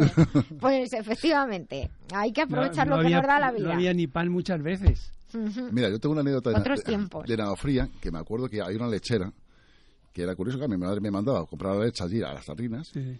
y la mujer, con perdón, el dedo negro me lo metía en la tarrina y te servía directamente al jarrón y lo comíamos. Es decir, que fíjate, la- mm, en aquella época era maravilloso. Yo es un recuerdo que tengo muy bonito de tu tierra, que es una tierra maravillosa, incluso recomiendo. Pero yo, ¿tú has escrito sobre tu tierra? He escrito algo en ese. Pues recítanos algo, o, o alguno si no te importa. Es que es largo. Yo, yo ahí me acuerdo. mm, ma- ma- tengo recuerdos y me expreso en ellos, pero es que son tristes y a lo mejor me, me. Bueno, si no te importa, te voy a leer un poquito. Uno, a ver si te Es que, es que me emociono mucho cuando, cuando leo esas cosas, me emociono mucho. Porque es que. pff, Pero eso es bueno, ¿no? Así re- rejuveneces. sí, sí, sí, pero. Mira, te voy a leer uno que dice, la vejez, la decadencia, el fin de las cosas. Aunque el, fuego de la, aunque el fuego de la juventud aparezca de vez en cuando, ya solo quedan retazos y vagos recuerdos de ella. Todo lo demás son sueños, vejez, decadencia, el fin de las cosas. ¿Es real o no? Totalmente. Para mí la vejez es cuando dejas de hacer cosas. Claro, O claro, sea, por claro, ejemplo, eh, Carlos Castaneda, en boca de Don Juan, en el famoso Enseñanzas de Don Juan, decía que los cuatro enemigos que tenía que vencer un, un- un guerrero era el miedo, la claridad, el poder y sobre todo la vejez. Y la vejez era dejar de hacer cosas, Claro, claro. que es cuando te mueres. Y tú, mientras escribes, estás vivo. Porque partiendo de que Hemingway decía que mi mayor psicoanalista es mi máquina de escribir, tú estás vivo. Porque cada vez que escribes, estás viéndolo. Sí, pero yo ahí yo he tenido que vencer el miedo y la vejez. Y la, y claridad escribir. también, y el poder, porque ten en cuenta de que tú poder crear cosas, realmente lo has vencido creando y siguiendo creando. Como no ven- venzas el miedo y la vejez, la vejez, vamos, la, la vejez te lleva al huerto de los callados, seguro. Una cosa que me- no había escuchado nunca esa expresión. eh, eh, vale. Valentín, para la gente que son de, de tu generación, por ejemplo, que normalmente casi ninguno tiene estudios o tienen pocos estudios, llegar a tu edad y ponerte a escribir, hay otros que se van a las cartas, otros se van a jugar al- lo que es al ajedrez. A bailar. A, a bailar, a tomar copitas, efectivamente. Es curioso porque tú realmente, ¿qué, lado positivo has sacado de los libros? De, lo- Valentín? de los libros. Sí. Mira, una, una persona que se jubila es un mueble, un mueble viejo que, que, cae- en la mm, mayoría de, la- de- de los casos se aparcan. Y si no haces nada, que es donde yo me baso, a la vejez, al final, paso a paso vas, vas yendo de a donde tienes que ir. Eso, es- eso está, lo tengo súper claro, súper claro. Yo tengo 70 77 años voy a hacer. Me siento bien, porque hago ejercicio. Llevo una vida como no la he llevado nunca. Eso es cierto. Y si no te cuidas a la vejez, ¿Cuál sería su secreto? cuidarte. ¿En qué? ¿Pero cómo? El- el- ¿Llevar lo- una rutina? ¿Cada día levantarse a la los misma excesos hora? hay que hacerlos en la juventud. Los excesos hay que hacerles en la juventud. Todo el exceso que se quiera hacer a la vejez, Ya, mal. ya, ya pasa factura. Mira, Hay que recordar ¿eh? que Cervantes escribió, empezó a escribir El Quijote con 54 años. Y 54 años de aquellos, que no Sí, son los de ahora, no ¿eh? son los de o sea, ahora. porque son como los 80 o 90 de ahora, ¿eh? Sí, sí. Sí, sí, efectivamente. Mira, estoy ahora mismo viendo lo que es mm, una moraleja que dice así. La vida en soledad a algunas personas las endurece, a otras las vuelve miserables y avaras. En este caso, ¿tú qué moraleja quieres transmitir a través de tus palabras? ¿Qué moraleja quiero transmitir en esa? Sí, concretamente, por ejemplo. Porque es cierto. Hay señores, sí. hay señores que llegan a, llegan a mayores y se vuelven huraños y no hablan con nadie y ese, es- ese es el tema. Sí, y, a otras, le- y, y a otras personas, pues no sé, ya le- les hace más abiertas, yo no sé, más amables, pierden toda la agresividad aquella que tenían. Yo lo he notado con esto, ¿eh? Esto me ha dado a mí una vida enorme. Tú yo lo- no sé, yo soy una persona seria. Sí, se le nota. Yo soy más... Puedo contar chistes. y Sí, sí. De- de- de- sí, sí, de hecho Sí. yo iba a comentar algo que... que y que todo leído. eso que los que están aquí seguro. La persona mm, alegre tiene que ser seria. Es que no, no son cosas la persona ¿eh? divertida tiene que ser seria. Exacto. Yo querría decir que el Club 31 junto con Horcher y algún que otro restaurante eran los mejores restaurantes que ha habido sí. en Madrid y por donde pasaban todas las personalidades, todos los actores, los escritores. Entonces usted, esa fue su escuela. Cuidado, no es un bar cualquiera.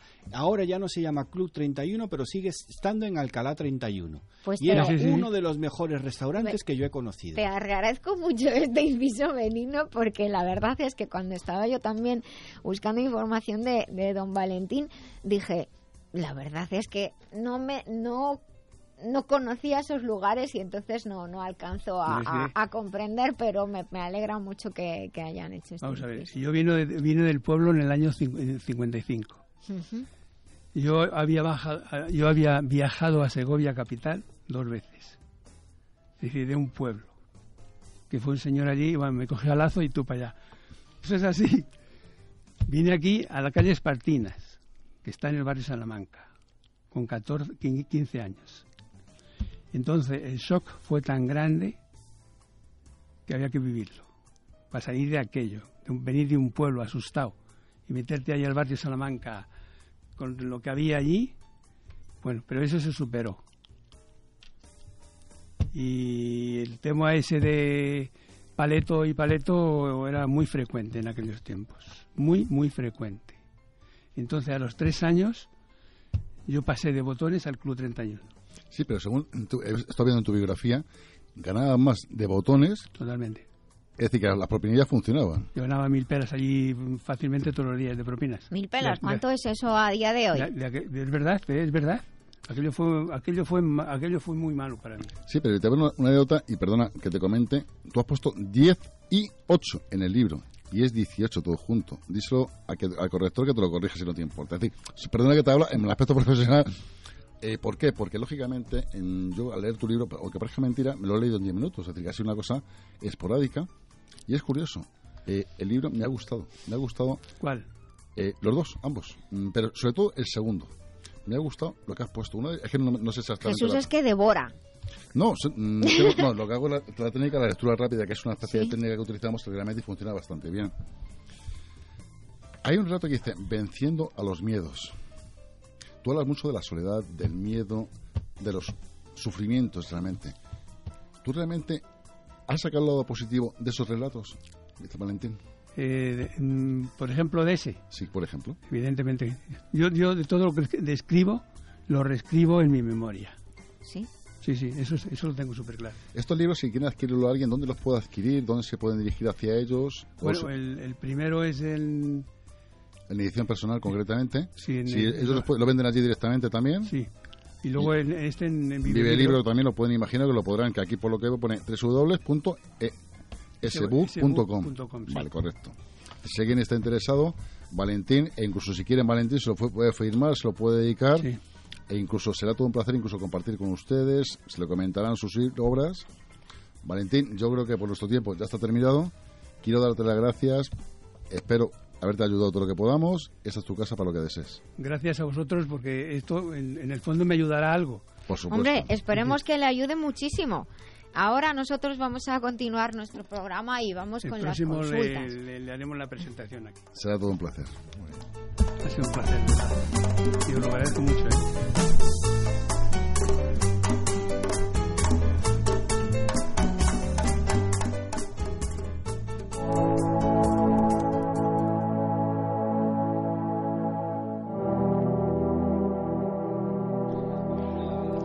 Pues aquí continuamos en La Vida Biloba y nos dice don Valentín que está agradecido de que le hayamos invitado, pero los que estamos agradecidos somos nosotros, de que usted haya aceptado a compartir con nosotros.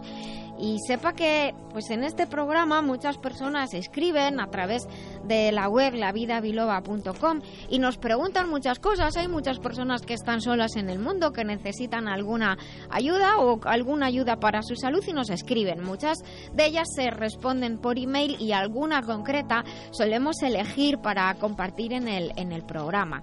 Y aquí tengo una de Adela, de 35 años, que nos escribió desde Guadalajara, que nos dice, buenas tardes, tengo un, programa de, un problema de artritis y ahora me está dando mucho la lata. Además, se me complica con una psoriasis que la tengo hace muchos años, desde joven.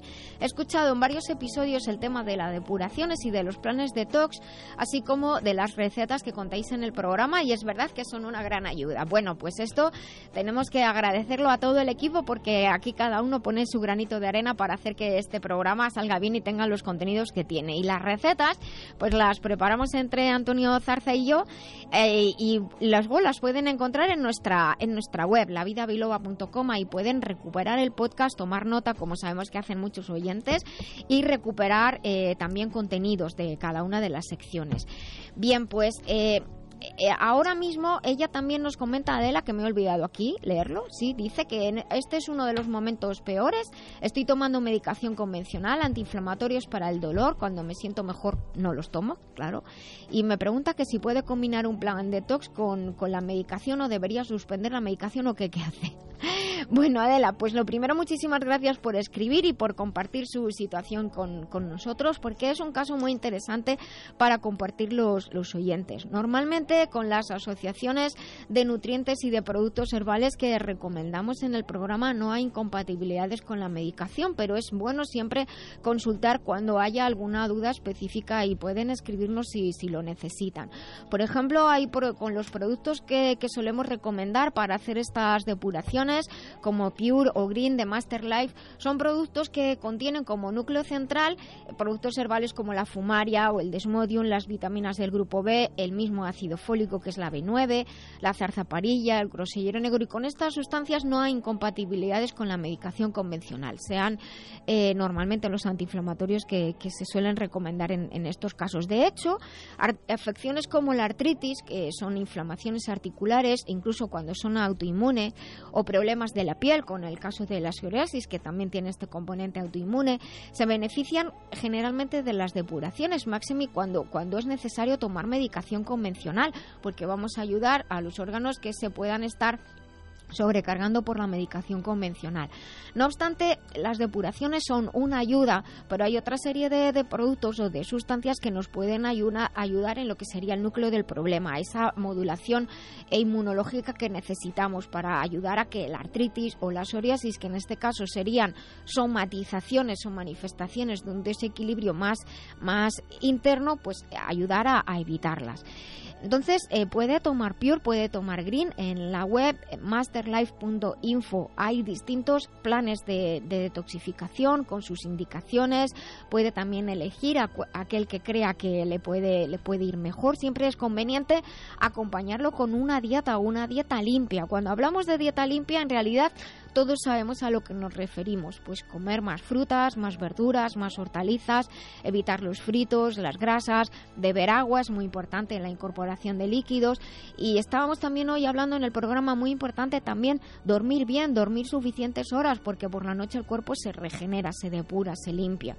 Y, una vez hecho un plan de detoxificación, pues se puede eh, continuar como por ejemplo con el producto transferine cuya composición incluye una emulación del calostro humano.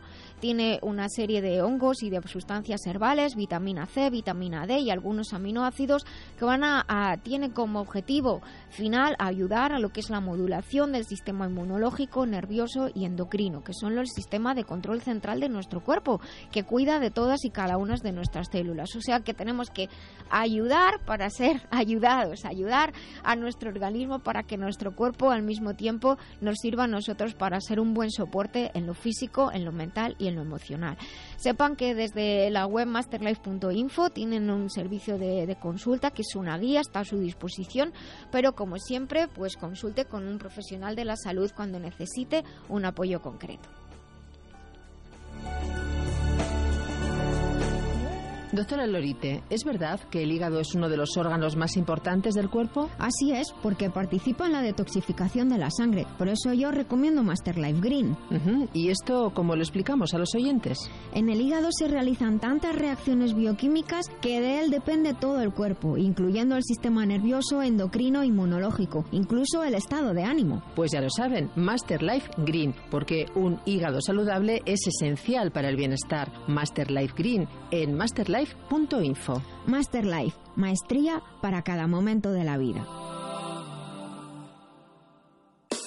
Los productos de la radio para cuidar tu salud los encontrarás en globalmedicalzone.com y en el teléfono 697 13 45 22. Recuerda globalmedicalzone.com, tu tienda online de confianza con asesoría personalizada y en línea con el espíritu de la vida biloba. Porque la salud es el tesoro más preciado, globalmedicalzone.com.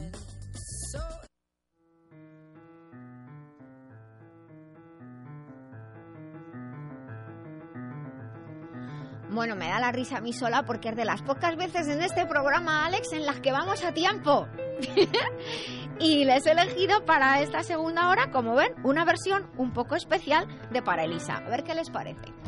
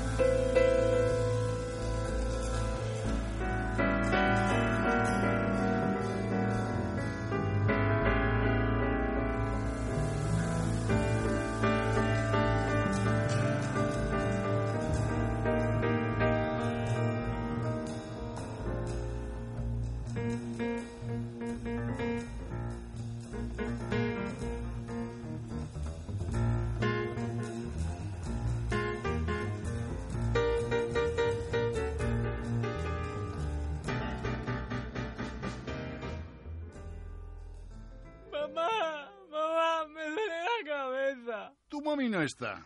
Doctora Nuria, doctora Nuria. Porque la salud es el tesoro más preciado, globalmedicalzone.com.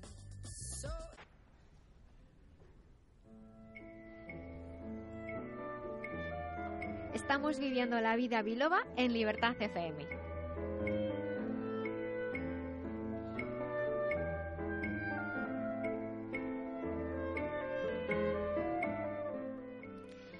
Bueno, pues estamos continuando nuestro programa y entramos en a nuestra sección de salud y sociedad.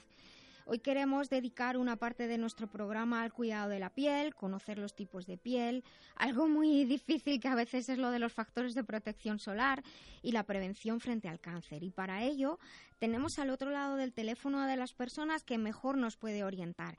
Es el doctor don José Carlos Moreno, presidente de honor de la Academia Española de Dermatología y Venerología. Buenos días, don José Carlos. Hola, ¿qué tal? Buenos días. Muchísimas Eh, gracias por atender a nuestra llamada en el día de hoy.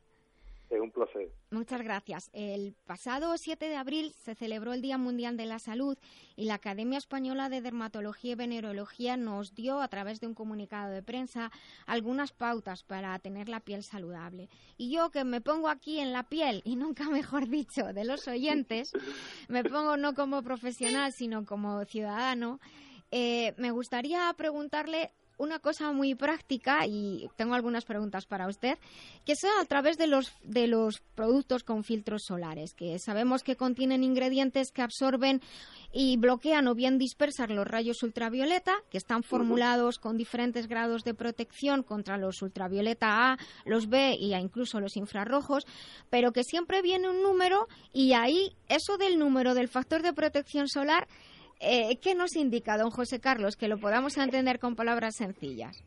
Bueno, teóricamente significa eh, el, el tiempo que tardaríamos en que- quemarnos, eh, de tal manera que si uno, por ejemplo, se expone al sol y se crema en cinco minutos, si se pone un fotoprotector tardaría, del número 10, tardaría unos 50 minutos en, en, en- en quemarse. Es decir, es la capacidad de tolerancia ¿eh? Ante la radiación ultravioleta. Ese numerito lo que indi- indica es el margen, digamos, de seguridad que tenemos ante quemaduras. Es muy importante Eso. tener esto presente. ¿eh? Sí. Ante quemaduras, no ante el daño que pueda producirnos a la hora de realizar un efecto de envejecimiento, de promoción de cáncer. Exacto, porque de eso también quiero que, que nos explique. ¿Y cómo podemos saber cuál es el factor más adecuado para, para nosotros? Bueno, hay distintos tipos de pieles y cada uno necesita su, su fotoprotección. Hmm. Eh, hay hasta siete, pero yo se lo voy a dejar mucho más, más claro. Más fácil. Están las, pie- están las, sí, están las pieles que, que se queman prácticamente siempre y no se broncean nada. Sí. Están las pieles que esta utiliz- ten- tendrían que utilizar un factor 50 plus o pantalla Sí, total porque sí. hay muchas maneras de medir la protección, ¿no? Y tenemos hasta el número 100, pero el estándar europeo es 50 más, ¿eh? 50 Vale. plus. Luego tendríamos un segundo tipo, que sería esa piel que no se quema siempre, eh, solamente se quema a veces, pero pero pero tampoco se broncea con intensidad, sería una Ujú. situación intermedia. Ahí necesitaríamos un fotoprotector entre el 30 aproximadamente, y luego están las pieles que que nunca se queman y siempre están negras, ¿no? que Sí. serían las pieles más bronceadas y aquí necesitarían una protección alrededor de 20 más o menos. ¿eh? Sería un poco la, el esquema a seguir. sí. Pues esto es, es importante porque pensamos que las personas con piel morena no necesitan protección solar, pero claro, lo usted nos estaba diciendo antes que no solo la quemadura, sino también protegernos frente al envejecimiento y, y- y prevenir el cáncer. Y ahora vamos a suponer que ya hemos comprado el, el, protec- el protector solar. Eso no es ponerlo y ya está. ¿Qué- ¿Cómo tenemos que No, no. utilizarlo? Eso hay que saber utilizarlo, hay que saber Exacto. utilizarlo porque si no, si no, como dicen mucho, eso es nada. ¿eh? Entonces hay que, entonces lo ideal sería ponerlo eh, no en la piscina, no en el mar o no en el río, sino ponérnoslo un ratito antes de salir de casa, como mínimo 30 minutos antes de salir de casa. 30 y una vez, unos 30 minutos, sí, una media hora. Y mm, posteriormente hay que reponerlo más o menos dos horas cada dos horas deberíamos de reponerlo. Depende un poco de lo que hagamos, ¿no? Si nos bañamos, pues lo aconsejable eh, es utilizarlo inmediatamente, secar la piel, porque siempre debe de ponerse sobre piel seca y aplicarlo inmediatamente después del baño.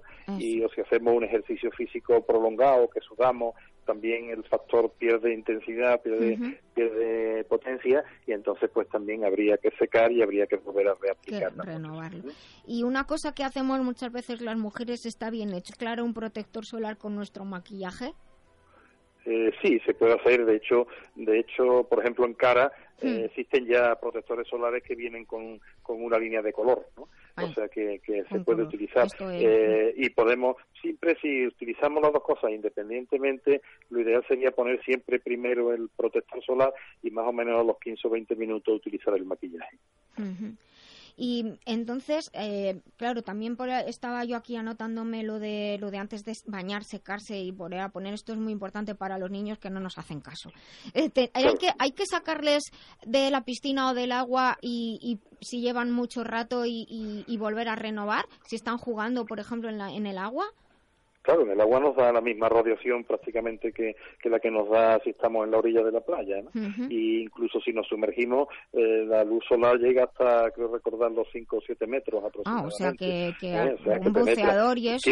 Sí, sí, sí. sí, también. O, o va protegido con ropa, con, Ujú. la ropa esta que utilizan ahora para bucear, ¿no? Sí. O para hacer exploración submarina, o bien reponemos más o menos cada media, eh, con el sol, pues el agua, el protector se va más o menos en media hora, o sea que a la media hora habría que decir el niño sal que te voy a poner otra vez, Exacto. aunque sea resistente, aunque sea resistente, Resistente al agua, o sea, efectivamente. exactamente. Vale, vale, pues esto además estoy, estoy tomando nota, don José Carlos, porque luego subimos a, a la web del programa estos consejos para nuestro, todos nuestros oyentes. Y ya Sí. también le quería comentar que usted nos decía al principio, aparte del tema de quemarse y no quemarse, mejor no quemarse, pero cómo podemos hacer, cuáles son las medidas más importantes para la prevención del cáncer de piel. Bueno, la medida, hay dos factores que influyen claramente en el cáncer de piel. Uno es el- el- la genética, esta de Sí. momento no la podemos modificar y por tanto ahí tenemos poco que hacer, Mm. Eh, pero sí, y tenemos antecedentes de cáncer de piel, sí tenemos que extremar nuestros cuidados, nuestros cuidados fundamentalmente con la protección solar. Y tenemos que hacerlo, pues primero mm, evitando, evitando las horas más importantes de la radiación lumínica, que son entre las 2 y las 4 aproximadamente. Tenemos que procurar siempre buscar la sombra, eh, esto es importante, y sobre todo buscar la sombra cuando vemos que eh, el- la sombra que proyecta nuestro cuerpo sobre el suelo es más pequeña que nuestra propia altura. ¿no? Ah. Entonces, en ese momento es cuando estamos recibiendo mayor cantidad de radiación lumínica. Esto me parece un truco muy interesante. esto es muy importante, sí. Y luego, naturalmente, tenemos que tener en cuenta que hay que aplicar la protección solar. La protección solar de forma de crema, pomada y demás, pero no olvidemos que también existen ropa, existen en gorros, eh, Exacto. sombreros y gafas que son necesarios también si vamos a permanecer demasiado tiempo al sol. O sea Ahora se están, pongamos- se están poniendo dígame, dígame. de moda, eh, yo veo cada vez más gente con sombrillas. Eh, parece que se está recuperando esto que a mí me gustaba mucho de- del siglo pasado de las sombrillas y los sombreros. Parece que estamos recuperando esta moda. Sí, y esto está muy bien, pero Mm. tengamos en cuenta que eso no es un seguro de vida, que el sol nos da, en este país nos da el sol por todas partes. Y que no se solo el sol que nos llega, que nos llega verticalmente, sino como muy bien está diciendo, es que se refleja sobre la arena, sobre el agua, y Mm. entonces hay que, hay que tener cuidado. O sea, no pensemos que porque nos pongamos debajo de la sombrilla, Ya que no algunas estamos. incluso ahora vienen con factor de protección, hay algunas Sí. que traen, que traen que dice esta eh, sombrilla tiene un factor de protección Mm. total o en fin una serie de, de índices que se utilizan Mm. y esto es necesario eh, concienciar que esto no quiere decir que no tengamos que poner la protección Exacto. sino que además además de una cosa la otra Y ya por último, le quería preguntar, ¿es necesario, eh, imagino que en el caso de la genética sí, pero en el caso de las personas que no tengan antecedentes, ¿es necesario ir a un dermatólogo y hacernos una revisión de la piel y a partir de qué edad sería necesario? Bueno, vamos a ver, es importante hacerlo si somos personas de riesgo. ¿eh? Es decir, somos personas de piel clara o somos personas que hemos eh, sufrido quemaduras durante nuestra etapa de la infancia o si somos personas que trabajamos eh, al sol, como puedan ser pues marineros, albañiles, jardineros. Efectivamente. Es muy importante que este tipo de personas acudan por lo menos una vez al año al dermatólogo y bueno, el dermatólogo cuando lo ve le dirá, pues mira, eh, hay que seguir hay que seguir controlándolo, usted no tiene riesgo ninguno. Y es muy importante también las personas que tienen muchos números de lunares, que tienen muchos nebus, como decimos nosotros, lunares, pues estas personas sí que deben de someterse a una revisión periódica. Nos estamos mirando todos a la vez. sí, todos a la vez. Ahora mismo lo está usted diciendo y nos estamos mirando todos. Lo hace muy bien, pero que no quede en eso, sino que si hay alguna duda, si hay alguna duda lo, mejor es consultar. Efectivamente. Lo, más seguro que nos van a decir es que no tiene importancia. Pero, y nos quedamos muy tranquilitos, nos quedamos muy tranquilitos. Entonces no hay que no hay que, que pasar del tema y decir, bueno, es esto es una cosa que no. No, no. Si tenemos dudas, preguntamos, nos quedamos la mar, la mar de bien, la mar de gusto. Justo hoy estamos hablando a lo largo del programa, hemos estado hablando precisamente del cáncer y justo hablamos de esto, de, de, de la tranquilidad y es muy importante.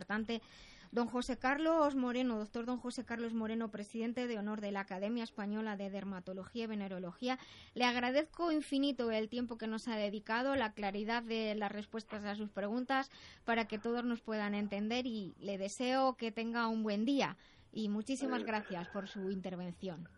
Es un placer aquí a su disposición cuando haga falta. Un saludo. Bueno, pues muchísimas gracias. Llama a la vida biloba, que con rigor y con humor te ayuda la doctora a que te encuentres mejor. Sea un dolor engorroso o un simple ataque de tos, 915757798 o 915757232.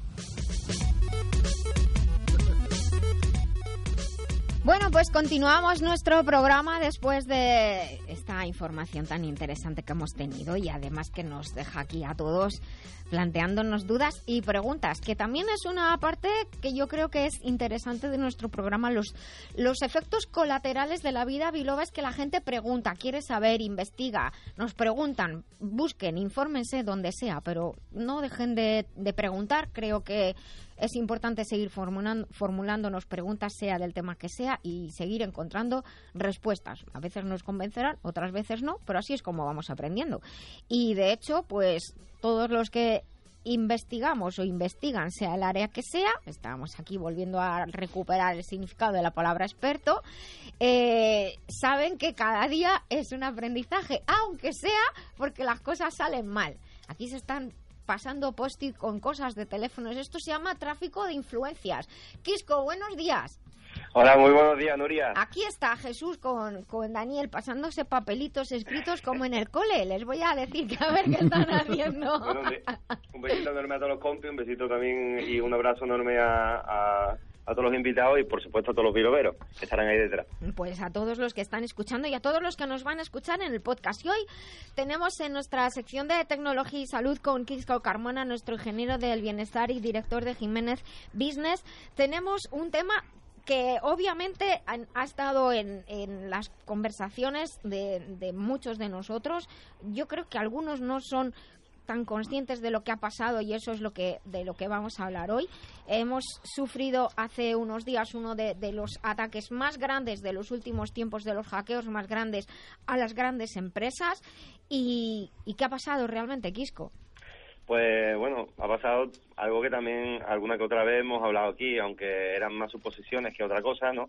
Lo de colgarlo todo en Internet, estos grandes eh, que, que, uh -huh. que nos dominan a, prácticamente, porque es la información global, pues es, son vulnerables y, y, se está viendo. Y uh -huh. hay un tipo de, de ataque masivo que es ransomware, que el ransomware, voy a intentar explicar eh, qué es lo que es, el sí. secuestro de los datos. Sí, secuestro. O sea, lo que hacen es secuestrarte los datos, uh -huh. evidentemente harán una copia de ellos mismos de seguridad de esos datos, y lo que hacen es eh, pedirte un rescate para devolverte los datos.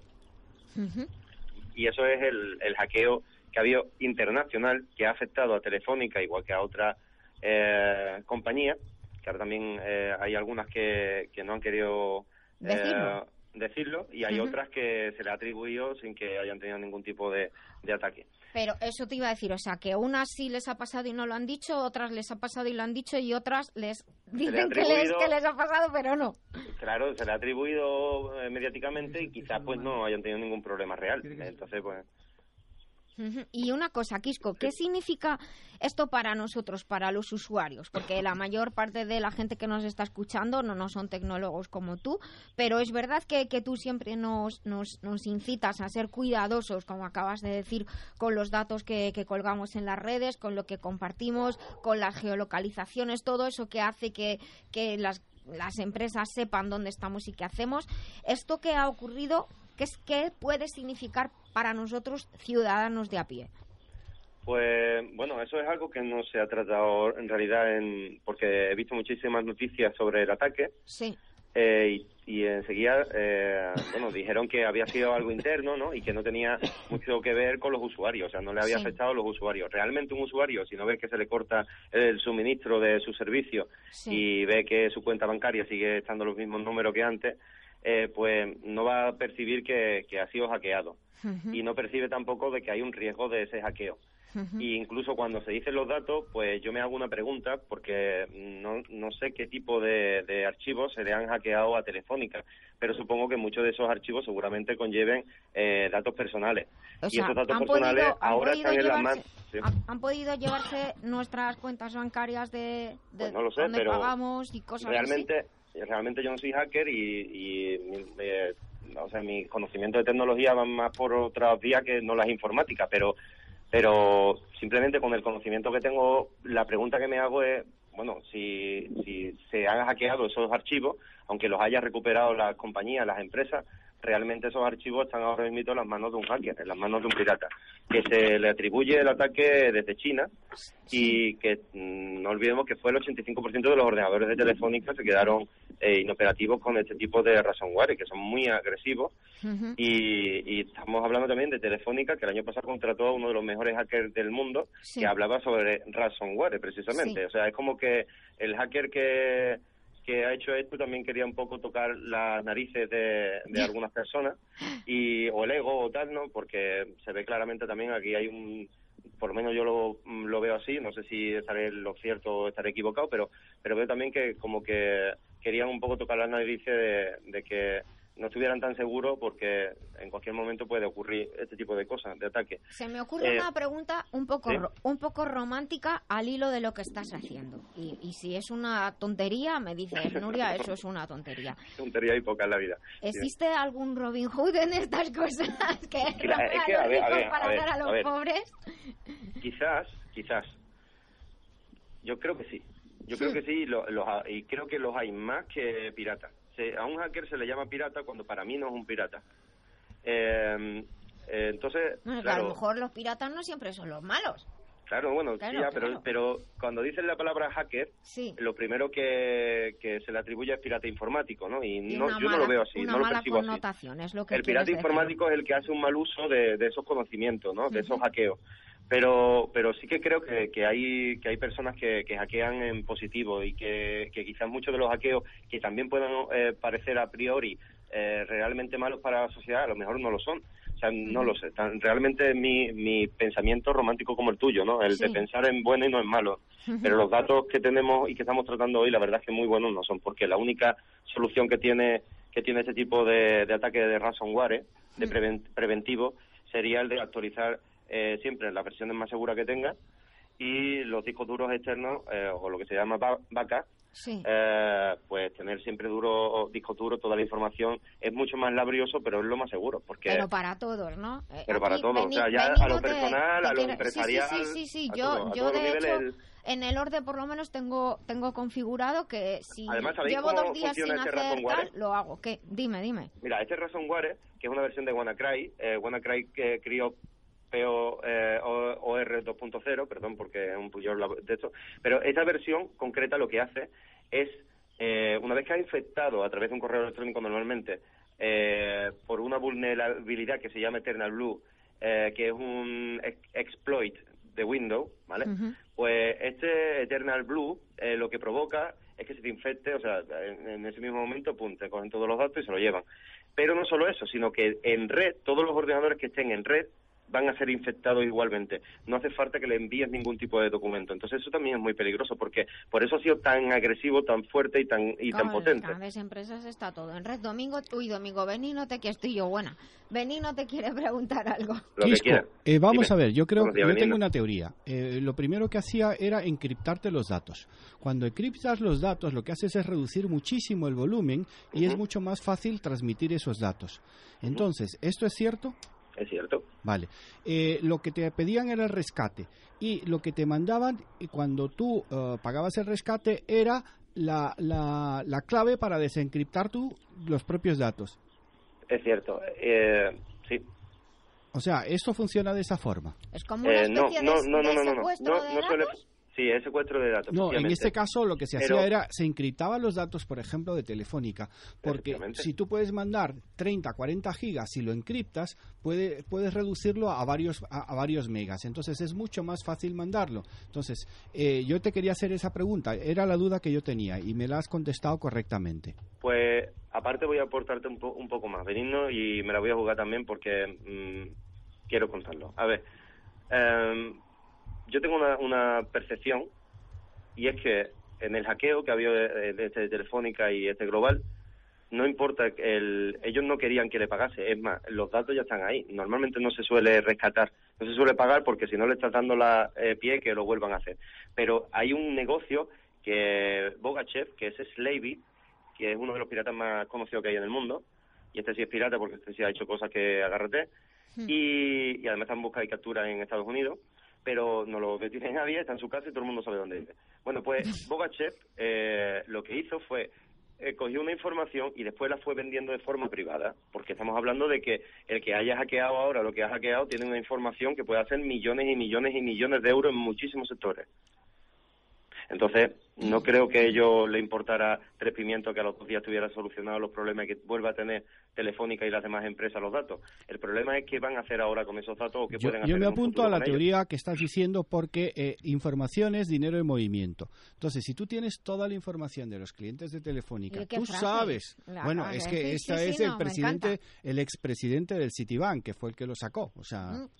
Todo hay que decirlo. Información es dinero y movimiento. No, dinero en movimiento. Ah, dinero en movimiento. Entonces, yo creo Vale, que vale. el tema que, que dices tú, el, el efecto no era el rescate, o sea, el objetivo no era el rescate, es el poder vender, igual que Google eh, y, y demás eh, o plataformas tienen esos datos tuyos, porque fíjate tú qué cosa, tú escribes una palabra en Internet y a los dos minutos te están mandando propaganda Sí, sobre lo que has escrito. efectivamente.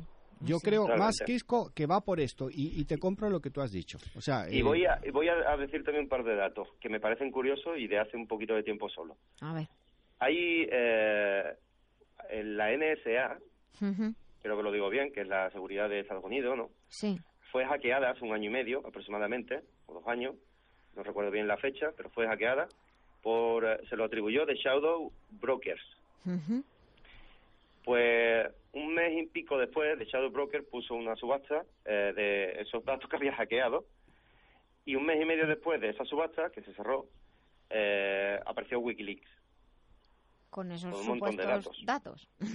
Vale, y esto puede parecer, esto puede parecer conspiraciones de, de No, parece para de- un libro. de- de pero, series, voy, a- pero voy a, a decir por qué digo esto. Y es que vuelven otra vez eh, a la escena, hace poco, con Equation Group, que es prácticamente una cosa muy parecida de Shadow Brokers, eh, y ponen a la venta eh, varias, varios exploits, uno de ellos el Eternal Blue, y un mes y pico después ha ocurrido este, este después de esa subasta que se hizo, pues ha ocurrido esto. Bueno, nos queda Entonces, un minutillo y creo, nos estás creo que por eso decía que la, la información que hackean es más importante que lo que pidan por los rescates. Y lo que hay que intentar es prevenir para que este tipo de cosas no ocurran y pedirle a Dios que haya muchos hackers buenos también para que cor- eh, un poco equilibren lo, lo malo. Mm, Quisco, perdón, yo- que nos queda poco tiempo. Una preguntita. Mm, ¿Sabes tú que hay un pacto de, de no agresión entre Apple y Windows? Yo, yo te voy a ir por otra vertiente, ¿no? Sí, pero me queda... No, ya, ya. es que no me queda nada Bueno, tiempo. simplemente una pregunta. ¿No será que Windows va a sacar una nueva versión muy reciente en- dentro de poco, precisamente, y vienen a raíz de esos ataques? Claro, Windows le ha comprado a Equation Group los datos para poder solucionar sus propios errores. Y ahí venden licencias nuevas, etcétera. etcétera. y han sido mono- infectados los XP. Sí, pero bueno, es curioso. bueno, ya, me voy a ganar mucho enemigo hoy. Bueno, no te Kiko, que nosotros te queremos, igual te iremos a visitar a donde sea. Tampoco he dicho nada malo, tampoco he dicho nada malo. Venga, besito enorme a todos los oyentes. Muchísimas gracias por tus datos, por tu información y por tu investigación, como siempre. Y nada, nos vamos despidiendo ya. Les espero el sábado que viene. Les recuerdo que tienen la web lavidabiloba.com, nuestra música en Spotify, la música del programa La Vida Biloba. Despido a todos mis invitados, don Valentín, don Daniel don Benigno y don Jesús y les espero el sábado que viene aquí en Libertad FM en el podcast. Recuerden sonreír, pues el cerebro cree que somos felices, es gratis. El cerebro cree que todos somos felices, el cuerpo así lo percibe y hasta el próximo sábado les invito a que vivan conmigo la vida biloba.